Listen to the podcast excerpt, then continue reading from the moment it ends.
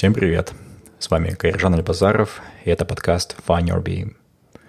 В мае 2019 года я записал интервью со своей яже, с бабушкой Рамазановой Бежамал Рамазановной. Даст Бог, в этом 2020 году ей исполнится 93 года. Жизнь Бежамал Рамазановой – это отражение истории Казахстана в ее почти весь советский период, а также новейшей истории молодой республики. Она родилась 21 июня 27 года в селе Козловаш Копальского района Талдыкурганской области – в трудный 42 год, во время Второй мировой войны, уже в 15 лет, ей предстоит стать учительницей в средней школе. Несмотря на трудное детство, лишение в семье и тяжелые болезни, Бежамал Рамазанова шаг за шагом упорно работал над собой, чтобы на деле проявить любовь к своей земле, ее людям, помочь Казахстану в послевоенном восстановлении, внести вклад в развитие общества, экономики, образования и культуры. За образцовый труд и ответственность уже в 36 лет Бежамал Рамазанов назначают на одну из ключевых позиций в Советском Казахстане на пост секретаря Президиума Верховного Совета КАЗ СССР, где она тесно работала с видными деятелями, такими как Дин Мухаммед Кунаев, Шахмардан Есенов, Рабит Мусрепов. Позже она занимала пост председателя Казахского комитета солидарности стран Азии и Африки и начальника главного архивного управления при Совете министров Казахской ССР. Она дважды награждена орденом Трудового Красного Знамени и знаком почета, а также орденами Хурмет и Парасат. За долгие годы на госслужбе в составе советских делегаций ей довелось побывать в самых отдаленных уголках нашей тогда еще закрытой планеты и увидеть, увидеть первых лиц государств, включая Фиделя Кастро, Рауля Кастро, Ясера Рафата, Мамара Каддафи. Будучи на пенсии, моя Аже продолжала вести активную общественную деятельность. В 79 лет освоила компьютер и работала аж до 89 лет официально. Для меня моя бабушка – это эталон мудрости, искреннего патриотизма, стойкости, трудолюбия и дипломатии. Она меня многому научила и помогла многим казахстанцам. А, в этой серии выпусков было записано 5 эпизодов, чтобы охватить разные времена а, в жизни Э, моей бабушки и истории страны. В этом первом эпизоде наша героиня расскажет о своем детстве и о ранней молодости, где застала Голощекинский голод, Ашаршалык и Вторую мировую войну. Во втором и третьем выпусках мы охватим период с 50 по 90-е годы, карьерный рост молодой казахской девушки в органах советской власти, о взаимоотношениях политиков в СССР, о трудностях казахского народа и о поездках Бежамала Рамазановой четвертом и пятом выпусках мы поговорим о чистоте и честности на высоких позициях и о том, откуда все-таки могла взяться коррупция в Казахстане, действительно ли это наследие Советского Союза. Мы также поговорим о балансе карьеры и семьи и о нашей семье Эльбазаровых. Повествование нашей героини, героини ведется на казахском языке и сопровождается музыкой этно-фольк-группы «Туран», за что группе большое спасибо. Итак, давайте слушать. ең бірінші сөзге кіріспес бұрын өзімді айтып алайын менің фамилиям рамазанова бижамал рамазан қызымын қазіргі жасым 92 жас әрине әр адамға берген уақыт алланың өлшеп берілгені. Сондықтан бұл жас аз деп айтпаймын. Онша көп деп те айтпаймын. Өйткені уақыт тез зымырап өтіп шығады. Әр адамның басынан балалық жақтан басталған өмір осылай созыла береді. Әке жағым кедей адамдардан болған. Кей уақытта біреулер мақтанады біз сондай едік бай едік деп. Әке шешем неғыз қызметкер жұмыскер адам болған бірақ менің әкем семьяда бес алты ұл баланың ішіндегі еті тірі кісі болған екен ол кісі сол қызылағаш деген ақсу ауданы алматы облысының қызылағаш деген селосында тұрған сол жерден бер жағында талдықорған қаласына келіп орыс байларының қолында тұрып орысша оқыған сонда шұбар деген жерде русско казахская сельско хозяйственная школа деген болған. Төрт класстық соның бір екі классына бітірген. Онда сол ақысыз бұлсыз келіп бір байдың малын бағып қойын бағып жылқысын қарап ә, сүйрет ә, атқосшы болып көмектесіп сөйтіп жұмыс істеген. Сонымен аздап болса да ол кісі орыс тілін білген арабша жазу білген сондай көзі ашық адам болды. Енді мен туған жыл 1927 жыл совет үкіметі келіп байларды конфискация жасап жатқан кезде туыппын. Сонда сол қызылағаш арқылы ақсу ауданы жағынан алакөл ауданы жағынан байлардың барлығын сол жақтан бері қарай жер аударып басқа жаққа жіберіп жатқан кезде ел сөйтіп шулап улап жылап қоштасып жатқан кездерде туған адаммын. Өміріміз қиын болды. Өйткені ауыл шаруашылығымен ғана шұғылданатын әке шешем бай адам емес. Сондықтан ә, сол өте орта қол өмір болды. Бірақ менің әкемнің кереметтігі сол болды. Үш жасымнан бастап мені сол қазақ тілінде шыққан кітаптарды алып келіп соныменен дауыстатып оқытып ә, көршілерді жинап кешке жақын майшамдау жинап отырады. Ондай электричество деген жоқ. Көршілерді шақырып алып келіп мына менің баламның дейтін ол кісі менің қызым деп айтпайтын. Баламның оқығанын тыңдаңыздар әңгіме тыңдаңыздар деп сонда өңке мынау ә, батырлар жөнінде ә, ғашықтар жөніндегі ә, өлең кітаптарында кітаптарын алып келіп оқытатын. Сонымен мен кішкене көзім ашықтау болғандай болды. Енді өмірдің өзі содан басталып отызыншы жыл жиырма тоғыз осы жиырма жетіден бір екі жыл өткеннен кейін ашаршылық басталды. Ашаршылық қазақстанға келген кереметтей бір қолдан жасалған ауыртпалық болды. Голощекин деген москвадан жіберілген бірінші хатшы қалайда екінші революция жасаймын қазақстанда деп бүкіл мал шаруашылығын құртуға өйткені қазақтар тек мал шаруашылығымен шұғылданатын өйткені техника жоқ. Анау суар, суар, суарылған жерді ә, ресей патшасының саясаты сондай болды. Ә, су баратын жердің барлығын ресейден келген адамдарға еріксіз соларға берді. Қазақтар буквально сусыз отсыз жерде қалды. Сонымен малдан ғана шұғылданатын ал голощекин келгеннен кейін енді колхоздастыру басталады. Барлығы бірге болады бір жерде боласыңдар бір тілде бір, бір жерде өмір сүресіңдер. Деп соныменен көшіп жүрген адамдарды енді орнақ, бір жерге орналастырамыз деп жинады.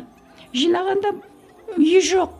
Көшіп жүрген адамдар олар алып келіп сол саманнан кішкентай бір кішкентай кішкентай үйлер жасап ә, сонда тұрды қолдарындағы бар дүниесінің бәрін бірге орталыққа салды мен өзім соның көзім көрді не бар үйінде ара күрек ә, солардың шейін алып келіп бір жерге бәрін үйді біздің бәріміз осы енді қолымыздан келген деп машина ә, соқа деген елдің көбінде жоқ в основном сол мал оларды да бәрін алып келіп жинап кәдімгі бір жерге үйді соныменен жұмыс жоқ ақша жоқ Э, басқа тіршілік жоқ алдар ел сонымен жиырма жиырма жиырма тоғыз отызыншы жылдары ашарлыққа ұрынды мен сол ашаршылықты көрдім ашарлықтан көргенім сол біздің үйдің есігінің алдында келіп бұрын бірге жүрген адамдардың жығылып жатқан мына кісі кетіп қалды мына кісі кетіп қалды деп жатқанын соны естідім. Бірақ оны бала кезім ғой мен онда қорқуды білген жоқпын. Е өлді өлді е апарып көму керек дейді. Сондай қиындық болды. Ал енді бұл өзі қазақтың жартысы қырылды.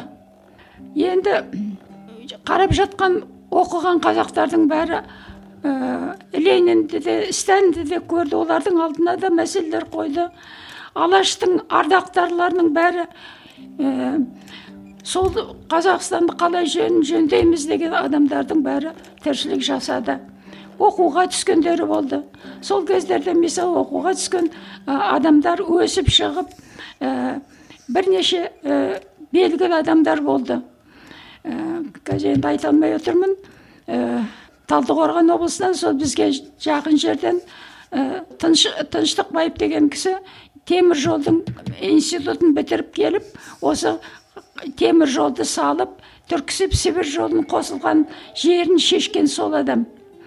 Сол сияқты әрбір саладан өмірдің саласынан солай жұрт тіршілік жасады. Бірте бірте өмір өзгере бастады колхоздастыру болды совхоздастыру болды. Ә, менің әке шешем туған жерден ертерек кетіп қалды. Ол кетіп қалғанына себеп тек қана семья жағдайы болды. Менің әкем көп ағайынды болған. Сол ағайындылар қызылағаш деген жер арқылы ол өзі бір узкий место шығыс пенен батысты жүретін тек қана сол жол. Қазірде де сол жол бар. Міне шығысқа баратын жолдың бәрі сол қызылағаш арқылы өтеді. Сонда ә, анненковтың армиясының барлығы ә, шығысқа қарай кетіп жатқанда сол жолмен жүрген уақытта анау жолда жүрген адамдарды ақтардың адамдары сен кім жақсың қызыл жақсың ба? Жоқ ақтар жақсың ба? Ақ деген белогвардейцы или қызыл жақсы ма? Жоқ ә, қызылдар жақсың ба?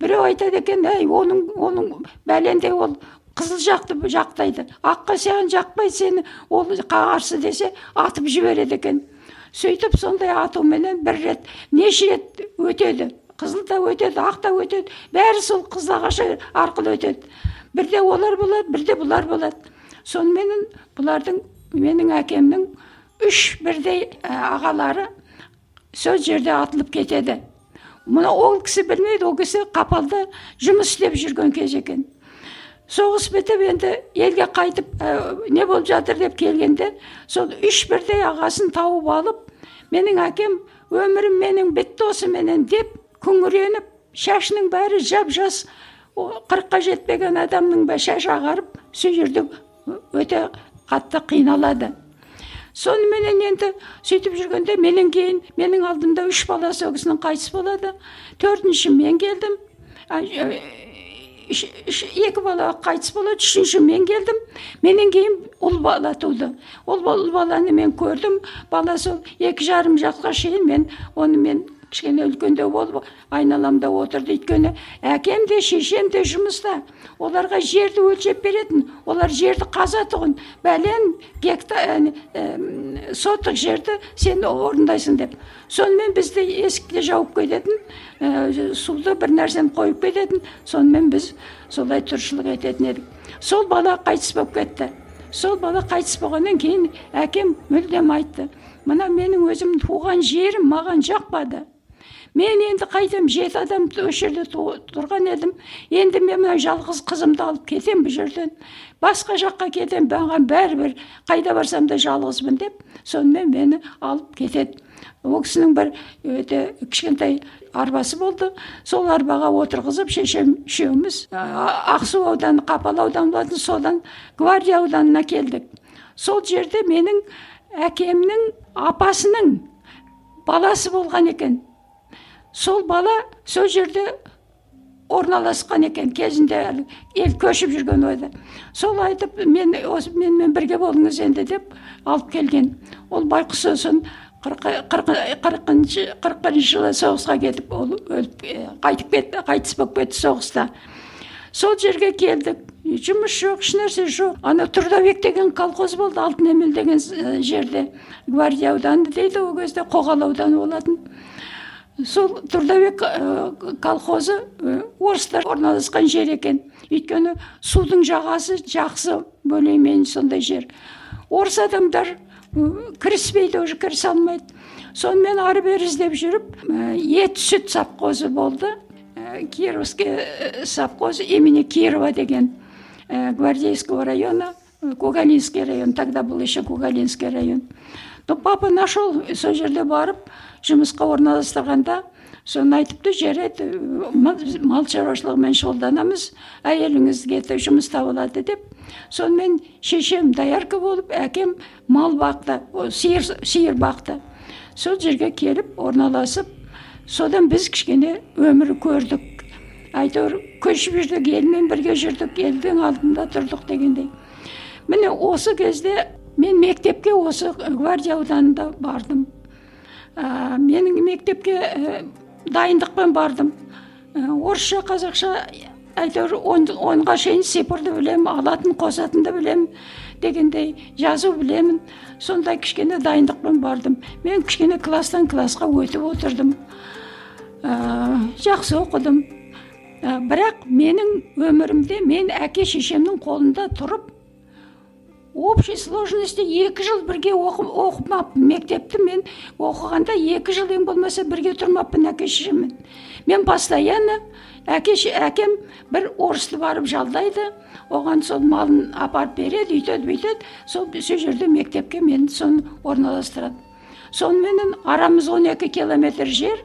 Оған енді суббота күні жұмыс мектептен үйге келу керек. Соған әкем маған есек жалдады. Есекті пятница күні алып келіп қояды ә, мектептің қасында байлаулы тұрады сонымен есекке мініп менімен бірге балалар да бар қыздардың бір екеуі менімен отырады ә, қалғандары қыстың күні шаңғыны ұстап отырамыз ә, бұрышты ана жақта балалар ә, соны ұстап неменен конькименен коньки сияқты онда коньки де жоқ қой сонымен әйтеуір сөйтіп келеміз сондай өмір өтті енді жалпы өміріміз жаман болған жоқ осы кезде мен бірінші рет үлкен адамның батасын алдым. Қазақстанның өте белгілі жазушысы сапарғали бегалин деген кісі. Бір күні пятница күні үйге қайтамыз деп отырғанбыз есек келмей қалды. Ә, жігіттер балалар барамыз деп отырғанбыз. Бірақ олар айтты жоқ біз бармайтын болдық өйткені мына алтын емелдің керемет желі бар. Сол боран соғып келе жатыр. Ә, қыстың күні февраль айы қыстың күні енді мынау боран соқса болмайды біз бармаймыз деді. А мен жалғыз ойладым жоқ мен енді не де болса аз уақыт жер ғой барып қалармын деп алдым да кеттім. Сонымен осы қар деген жауып тұрады бетті сипап жүресің омбы қар. Сонымен келе жатқанда бір үлкен машина қара машина келіп тоқтады онда машина деген кездеспейді. Онда салт кездеспейді онда адамды көрсең қуанасың адам көмектеседі бірақ ол жерде қасқырлар болды сол қасқырлардан жұрт қорқатұғын соны келе жатырмын ә, жүрісім онша оң не болды бірақ келе жатырмын мен үйге келетінімді білемін енді онша көп қалған жоқ көп болса әйтеуір үш төрт километр шығар деп соны машина келді де тоқтады қара машина тоқтап еді есігін ашты да қайда бара жатсың деді. Үйіме бара жатырмын дедім. Үйің қай жерде? Міне алдындағы бірінші ферма деген совхоздың өзі алдымызда жақын жер дедім. Әкешің қайда? Сонда тұрады. Отыр кел машинаға деді. Соны мен үстімдегі топырақ енді қарларымды бәрін шешіп тазалап бір үлкен неменен ә, шапан шапан емес тон тон ә, қасқыр тон. Соның отырған адам а, сипап алдына отырғызып сосын сен қайда оқисың мектепте оқимын не сен білесің бе сен кімнің алдында отырғаныңды деді. Жоқ білмеймін дедім. Ол сапарғали бегалин деген кісі ол жазушы адам. Сен оның шығармасын оқыдың ба білесің бе? Біз мектепте әлі оқыған жоқпыз бірақ мен бір ауыз білетінім бар еді деп әйтеуір ойыма түскені ғой енді. Айтып едім ой азамат екенсің мен енді сенің әке шешеңнің қолына апарып тапсырамыз. Ә, сен былай етіп жіберуге болмайды. Мен жерде қасқыр жүретін кез қазір қап қараңғы қалай болады ол? деп. Сонымен мен үйіме әкелді әкем үйде жоқ екен. Ә, барачный бір, бір бөлме кішкентай. Шешем жаңа ғана келіпті. Ә, от жағып жатыр екен қазанға. Соны әке әкесі қайда деді? Әкесі не әлі келген жоқ деді. Ал енді мына балаларыңыз қызыңызды қолыңызға тапсырдым әкесіне айтыңыз енді бұлай жіберіп тұрма бүйтпесін мынау обал енді мынау деп сөйтіп ал балам сен бақытты бол деді кетті оны мен кейін білдім ана құлағымда қалды сапарғали бегалин екен мен ол кісімен тек қана кейін араластым алматыға келгеннен кейін міне бір жақсылық көргенім осы өңірімде қалғаны. Өйткені кереметтей сирек ауданда сирек келетұғын жүретін алматыдан келген машинаның біздің үйге келіп рамазанның үйі қайсы? деп сұрап көршілерден соны сұрағаны ертеңінде вообще пошла легенда. О мынау рамазанның қызын машина алып келіп үйіне әкеліп тастады деген. Это было вообще какое то вдохновение. Бірақ мен оны онша сезген жоқпын. Но я ухом слышала как женщины говорили бұл жақсы әдет қой бұл жақсы жағдай ғой деп отырған. Ну вот мен мектепте общей сложности жақсы оқыдым. Бірақ әрбір жаңағыдай үш, үш жылдан ба артық мен мектепте әке шешем қолында тұрмағандықтан я ощутила эту трудность. Как жить в чужих семьях? Қалай приспособиться етуге не істеуге сонымен мен ауру бола бердім. Мен барлық өмірде бар аурудың бәрін. Ветрянка дегеннен басқа аурудың бәрін өткізген адаммын. Енді соныменен әйтеуір аман есен жаным қалды. Соныменен мектепте жаман болған жоқпыз әке шешем әлгіндей жұмыс істеді менің әкемнің бір кереметтігі сол болды мен үшінші классты бітіргеннен кейін әкем мені қолын ұстап алматыға алып келіп жүрді алматыға келу деген енді керемет қиын дүние соны алып келеді осында сен айналайын осы қаланы көруің керек сен қалада тұруың керек деп айта береді. Ол не қаланың екенін де мен білмеймін ғой. Соны алып келеді де бір кинотеатрдың алдына келіп билетті алады да ол кісі мені отырғызады да өзі далада отырып мені күтеді.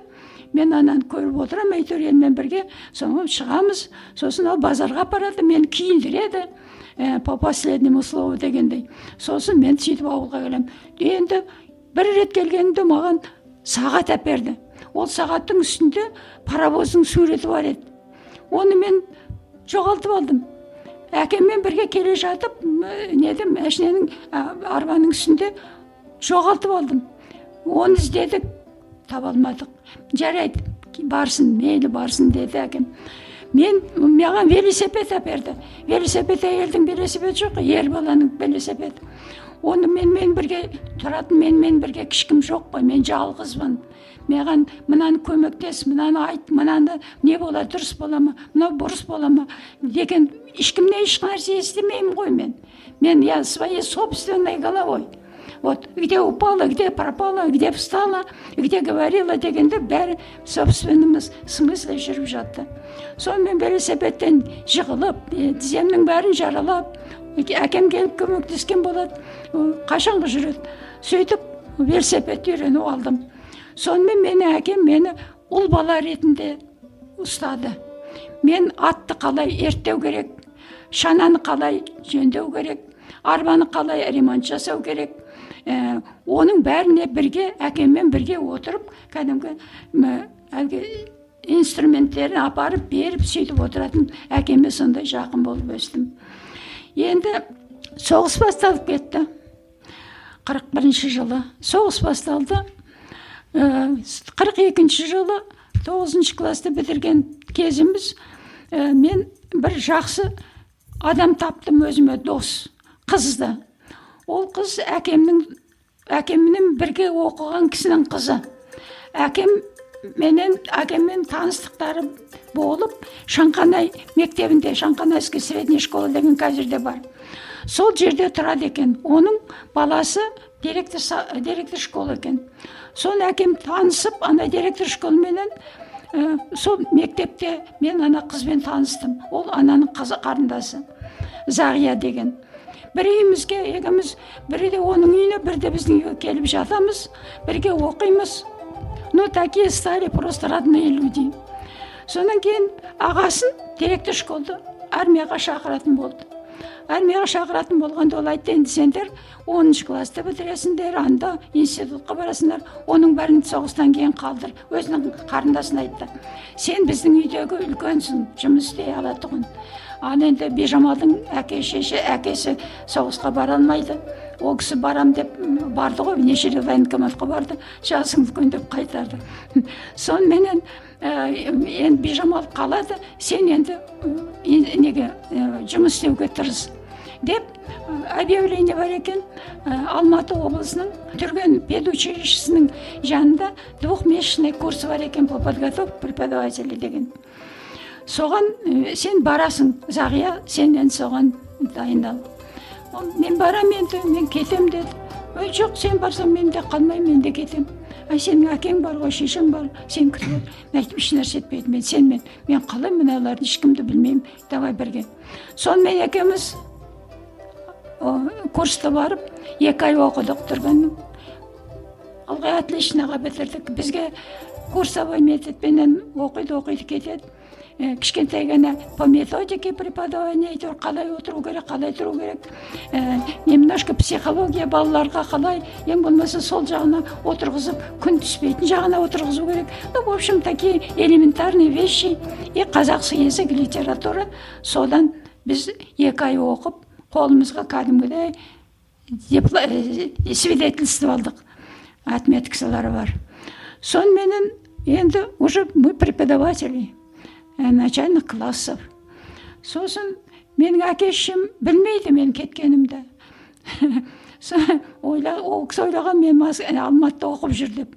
А мен түргенде педучилищені бітіріп соны үйге келдім. Үйге келіп мен осылай мұғалім болдым. Балам ау неге айтпадың біз екі әбден зорладық қой. Әйтеуір кейін естіп қалдық әйтеуір аман екеніңді білдік деп.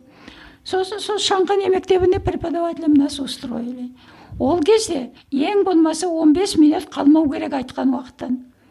Бізде сондай тәртіпке үйретті. Әрбір нәрсенің 15 минутсыз ең болмаса ерте бару керек. Өйткені сот болды бізде. Бізге 10 минут қалған уборщицаны соттаған кез болды қиын жағдай енді соғыста жұрт өліп жатыр сендер тәртіп бұзасыңдар неге кешігесіңдер у нас военный порядок өмірде де военный порядок деп мы уже привыкли к этому военному порядку. Сонымен мен мұғалім болып шықтым. Өзім 15 жастамын. Маған конечно қазір өзіме даже өзімді ұяламын да қалай мен мұғалім болғанымды?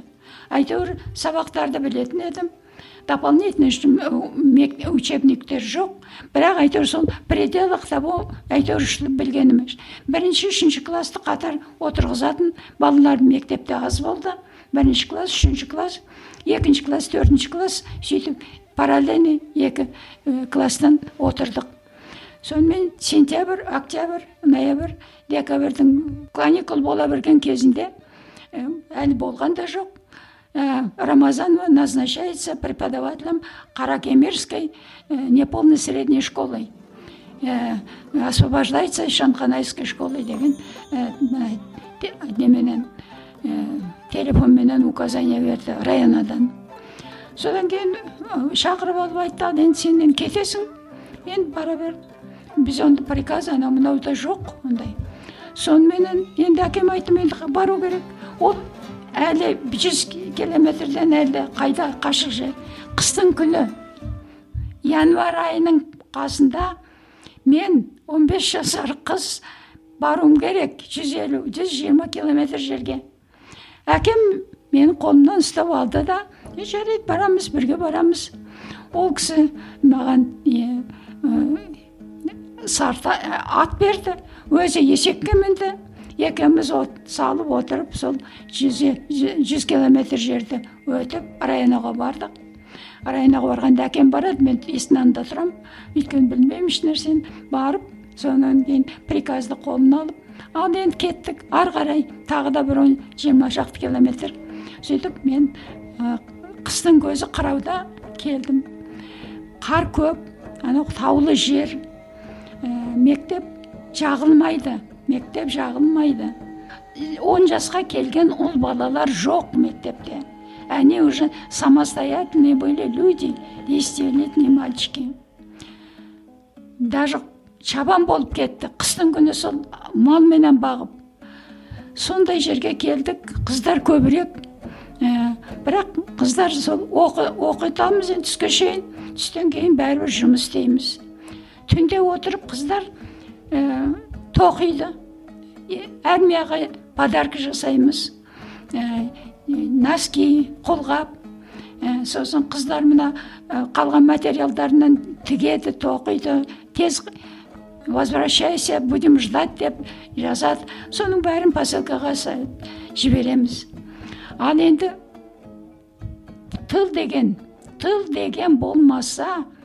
бұл соғыс аяқталмайтын еді осылай тыл деген бірге ұстап тұрды ғой. Тылда тауық өсіргендер налог төледі жұмыртқа төледі сиыр ұстағандар сүт төледі май төледі май жасап. Ал енді ә, әйтеуір подоходный налог деген ол өзімен өзі соның бәрін төледі. Оның үстіне заем подписывались. Какие что возможно әйтеуір какие драгоценности были люди продавали вернее сдавали за деньги самолеты выпускали за их счет міне сөйтіп мен мұғалім болып жүргендегі әлі комсомолға да өткен жоқпын бірақ әйтеуір видимо общественный жұмысқа араластым у нас не было мысли как как прожить и, и что мне надо У меня почему-то что-то нету, кто-то должен. Этого нет у нас соображений. Никогда не было. Кто-то что-то мне обязан. Этого я не ощутила. Я, я считала, что я должна делать все, что нужно делать для человека.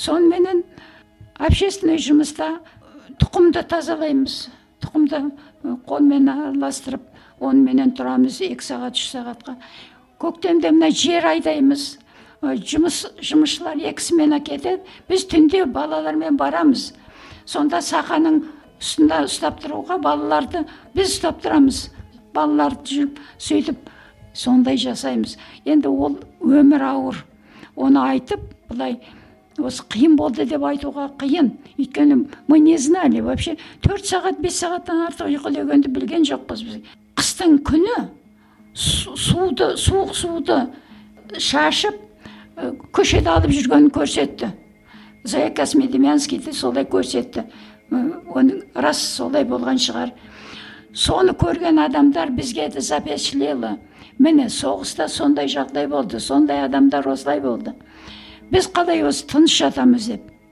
мы всегда работали и дети и все қазір енді екі жас үш жастағы балалар бар әрбір селода бар ол сонда біз детсад есіл деген жоқ қой. А шешелері таң атпай кетеді сағат алтыда оларды келіп әрбір есікті тоқпақтатып алып кетеді. Содан ол түнде келеді а жаздың күні неге алып кетеді? Бригадаға. Онда вообще жұмыс күні түні. Сонда ана балаларды әйтеуір ауылда бір кісі бір кемпір болады ғой кішкене жақсы мейірімді.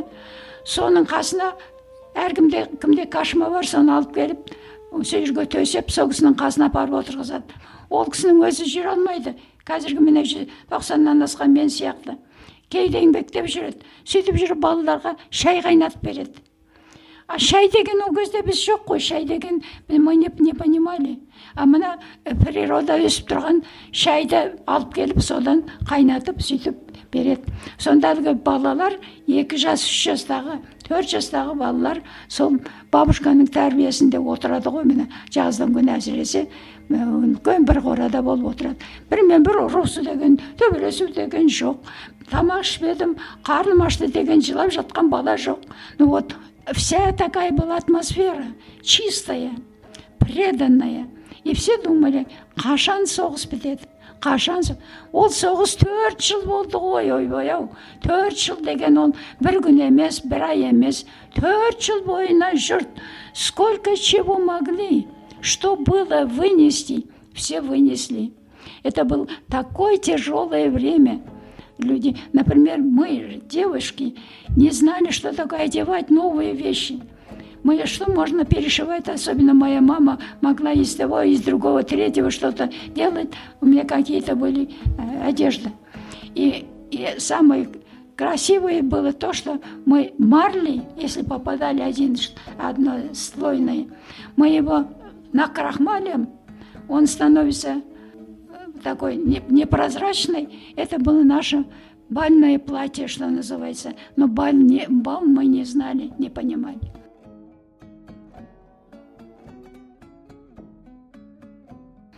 Я вступила в комсомол в интересных случаях.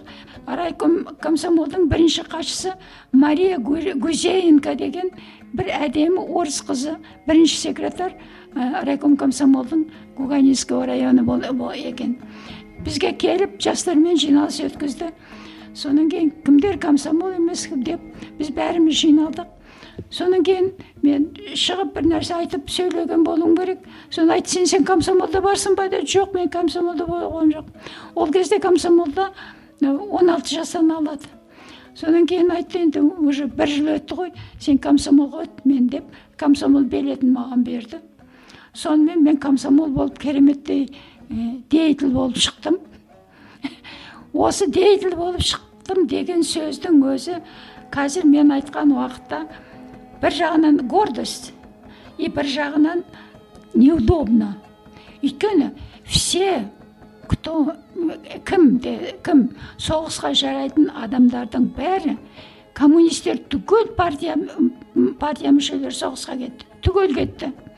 Комсомолдардан жасы он, жетіден асқан он сегізге тола берген адамдардың бәрі комсомол кетті. Бәрі өз, өздерінің арызымен кетті.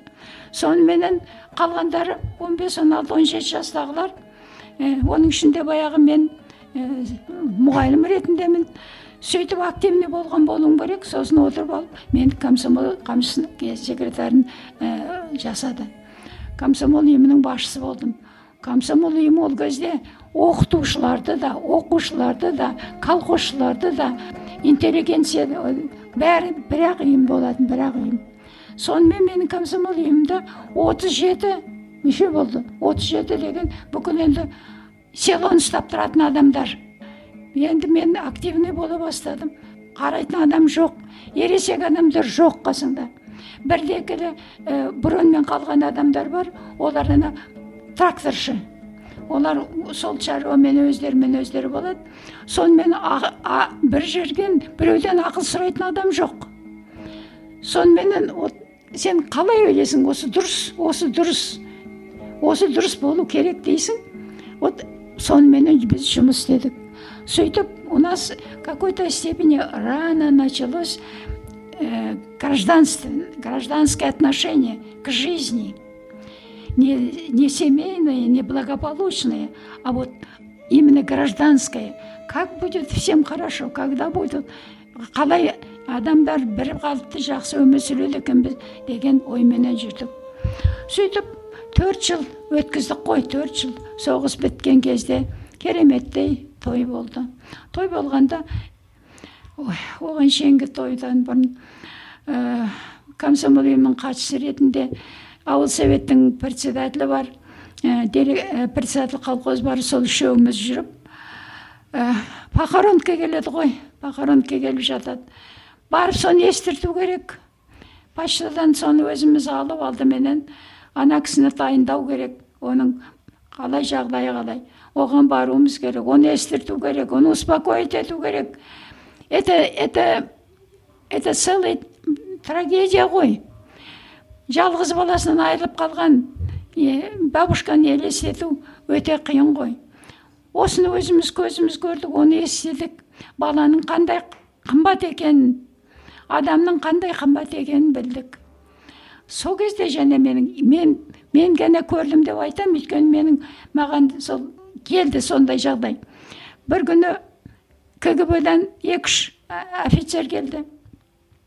Біз бәлен деген үйіне бара жатырмыз деп. Онда не бар? Бабушка ғана бар ә, әже бар ә, жұмыста келіні бар бір кішкентай ғана баласы бар. Немене барасыз? Оның баласы предатель болып кетті. Сондықтан біз ол предательдің үйіне барып үйіндегі барлық мүліктің бәрін тәркілейміз ә, соны айтамыз шешесі пусть знает ә, сондай предательдің шешесі болғанын көрсін ол деп Вот это было тяжелейший момент нашей жизни.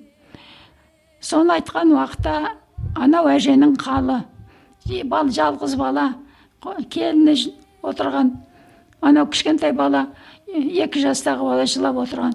Сонда мынау үйіндегі бар дүниесінің бәрін қасық шәйнек тағы не кашма анау мынаудың бәрін жазды үйінде барын. Үйінде не бар? Түк те онша жоқ. Оған баға қойды өздерінше. Соның бәрін алып алып неге сдавать ә, неге магазинге. Біреу келсе ә, сатыңдар деп. Содан енді елдің бәрі естіп отыр елдің бәрі ол предатель боламын деп кеткен жоқ оның бәрін түсінеді ну осылай жағдай болған соны ауылдың ауызбіршілігі елдің қамқорлығы бір он шақты күннен кейін ана заттардың бәрін сатып алып жұрт әрқайсысы әкеп үйге берді анам бабушкаға әр сонда әрқайсысында онда да түк жоқ қой әр отырған адамдарда. Соны жеке жеке ақшасын жинап жүріп сатып алып соны бабушканы успокоить етті. Оның қандай жағдай екен қалай қолға түсетінін қалай неміс фашистері оны қалай екені ол белгілі ғой. Ол кейін белгілі болды. Бірақ осындай требование қатты болды. Осындай қиындық болды. Біздің қиындығымыз сол. Мынау колосья бар ғой кәдімгі не өсіп тұрған өсімдіктен қалған ә, бұтақтарда пшеница бар тары бар. Тары менен ә, сол не бидай. Соның колосогынан теріп алуға рұқсат болмады ғой. Соны теріп алған адамдар сотталды ғой. Ол енді жалғыз ана жерде бірде екіде тұрған дүние ғой. Ал енді осындай қиындық болды оның бірақ тәртіп болды елде тәртіп болды. Ел тек қана соғыстың бітуін күтті ә, соныменен елдің енді елде басқа ешқандай ешкімде ой болған жоқ соғыс бітсін соғыс бітсін соғыс біткенін күтеміз соғыс біткенін күтеміз басқа ешқандай әңгіме болған жоқ енді соғыс бітті ғой соғыс біткендегі жағдай жұрт ух деп рас рас па өтірік пе деп жатыр балалары келмегендер жылап жатыр ә, балалар әйтеуір ә, похоронка келмегендер қуанып жатыр енді инвалид болып келгендер келді біреуінде бір көз жоқ біреуінде бір аяқ жоқ біреуінде екі аяқ жоқ біреуінде бір қол жоқ арық ауру адамдар міне солар келгенде жұрттың соларға деген көзқарасы қандай болды сол ер адам келе жатқанда соны қай келіншек алар қай келіншек соны қайтсем соны мен күйеу қылып алар екенмін деген ойда болды. Өйткені тұрмыс құрғанына екі ай болған адамдар іші баласында қалып соны көрмеген әкелер кетті. Ал енді сол әйелдер байға тимей қалды. Мен бір осы жуырда сөйлеген сөзімді айттым балалар волонтерлар сендер қазір біреу сексеннен асып сексен мен тоқсанның арасындағы кемпірлерді қараңдаршы бұл нағыз бақытсыз адамдар бұлар күйеуге шыға алмады адамдары болмады бәрі кетіп қалды жалғыз қалды бүгінде де жалғыз ешкімі жоқ сен осыларға қараңдаршы балалар деп айтқаным бар міне осындай да адамдар болды. Ал сонда біздің керемет қыздар жас әйелдер сол біреудің көзі жоқ біреудің аяғы жоқ болса да соларға тұрмысқа шықты. Сөйтіп қазақстанда балалар көбейді. Балалар деген өмірдің қызығы баласыз өмірде қызық жоқ. Вообще барлық дүние келеді кетеді. Қалатын тек қана бала. Бала сенен туған бала баладан туған бала. Осы ғана қызық. Адамдар сол кезде білген ғой сонда. Мейлі көзі жоқ болса бір көзі бар ғой жетеді. Бір көзге бір көз бір басқа жетеді деп айтатын күліп жүретін. Бәрі күліп отыратын сол. Біреуде көз жоқ біреуде аяқ жоқ. Қалжыңдасып отыратын сөйлесіп отыратын. Міне сондай уақыт болып жұрт осылай соғыстан кейінгі өмірді жандандырды. Мінекей соғыс осылай аяқталды. Ә, соғыс аяқталған кезде ә, мен селода жүрген кезім ғой. Ә, районадан ә, телефонменен хабар келді. Сізді оған шейін алматы, облысынан талдықорған облысы болып шықты 45 бесінші жылы. Талдықорған облысы құрылды. Содан кейін талдықорған облысының мен уже комсомолда жүрмін ғой енді. Райком комсомолда мүшемін. Сол обком комсомолға делегат болып сайландыңыз деді. Оған мен бара алмадым. Салтатпенен тағы да жүз елу километр бару керек. Салтатпенен шығып едім. Жердің асты мұз болатын тұғын үстінде су. Атым жығылып су болып үйге қайтып келдім. Үйден бір он шақты бір километрдей жер жүргеннен кейін атым жығылды дағы мен өзім су болып қайтып келдім сонымен мен делегат болып қатыса алмай қалдым бірақ мені кандидат ә, етіп сайлап қойыпты соныменен енді соғыс біткен кез ғой енді телефон звондайды сізді ә, обком комсомолдың ә, обком комсомолға шақырып жатыр оған облананың бастығының менен обком комсомолдың хатшысының екеуінің телеграммасы бар сізді талдықорғанға обком комсомолға жұмысқа жіберуге деген. Соған барасыз деді. Әке шешем баяғы шана неге арбасына отырып алып енді талдықорғанға тарттық. Жүз елу километр. Содан келдік. Енді мен өзім әлдеқандаймын уже мүше болып ана жерде. Уже он сегізге толдым мен кішкене әр нәрсені түсінетін жағдайға келдім деп жүрдім. Обком комсомолға келіп сөйлесіп былай отырғаннан кейін сіз орыс тілін қалай білесіз деді мен айттым әйтеуір аздап қана білемін мен бірақ қазақ тілін әдебиетін соны цк влксінен бір әйел келді командировка москвадан. Ол кісі сөйлессін сізді қызметке алуға она начала со мной говорить мен орысша жауап беріп жатырмын родовое окончание деген жоқ менде соныменен ол кісі басын шайқап отырды. Одан кейін бір уақытта жарайды деді. Үндемейді. Жарайды кейін айтамыз дейді. Ертеңіне бардық кейін айтамыз дейді. Бірінші күні бардық әкем бірге жүреді мені. Ол кісі алдымен барады сосын ана ана есікке кір дейді мен онда барамын соныменен жарайды дейді содан кейін бір күні обком комсомолдың хатшысы айтты. Сіз орыс тілін жөнді білмейді екенсіз. Бір телеграмма составить етіп көріңізші. Біз енді осы жерден телеграммамен сөйлесеміз ғой аудандармен деп. Жарайды. Бір текст берді орысша әлгіні жаздым. Орысша вроде ничего. Сосын айтты а мұны қалай телеграммамен жіберуге болады? Мен мен жазып қойдым. Жоқ мұның несі бар методы бар. Қалай телеграмманы бүйтіп беруге болады? Ол точка деген болады запятой деген болады тире деген болады. Оны қалай? Білмеймін оны мен көрсетіп қойдым. Оны тчк дейді зпт дейді. Оны сіз білмейді екенсіз ғой тчк дегенді білмейді екенсіз ғой. Двоеточиені айтады онсыз болмайды деді. Енді мен үйренетін шығармын деді. Сөйтіп мен бір ай жүрдім. Мені әлі жұмысқа алмайды мен әкеме айтамын ағау не істеймін? Мен ана жақта жап жақсы бастық болып өзімше жүредім мына жерге келіп түкке жарамай қалдым.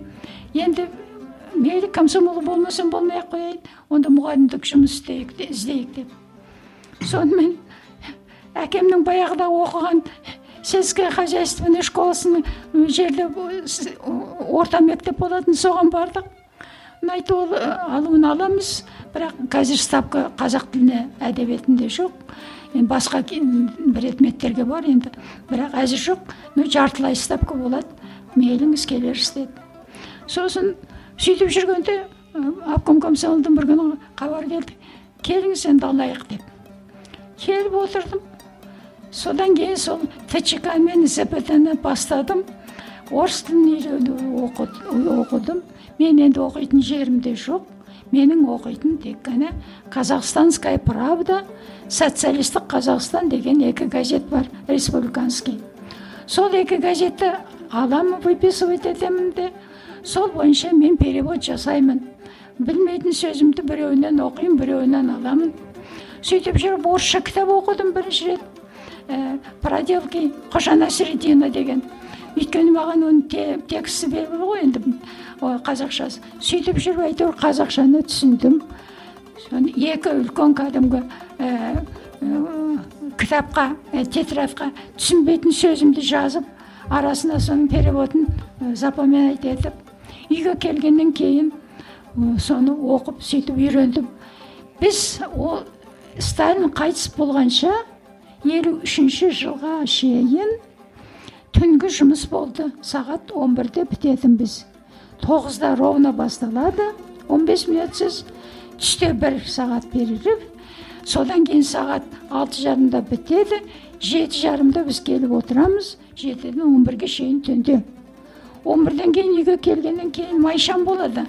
Ә, электричество жоқ қой. Сол майшамға отырып әлгі түсінбеген сөздерімді оқып кітабымды оқып газет оқып сөйтіп аз оқу аз ұйықтап ә, солай үйрендім. Әйтеуір екі жыл екі жыл мен кино дегенді де білген жоқпын басқа көңілім де бөлінген жоқ. Әйтеуір осы орыс тілін ептеп біліп алуым керек қой деп. Сонымен әйтеуір кішкене орыс тілін біліп алдым. Сонымен мен өйтіп орыс мектебіне барған жоқпын. Орыс мектебін осылай өз бетімменен осылай үйрендім. Енді осымен доғарайық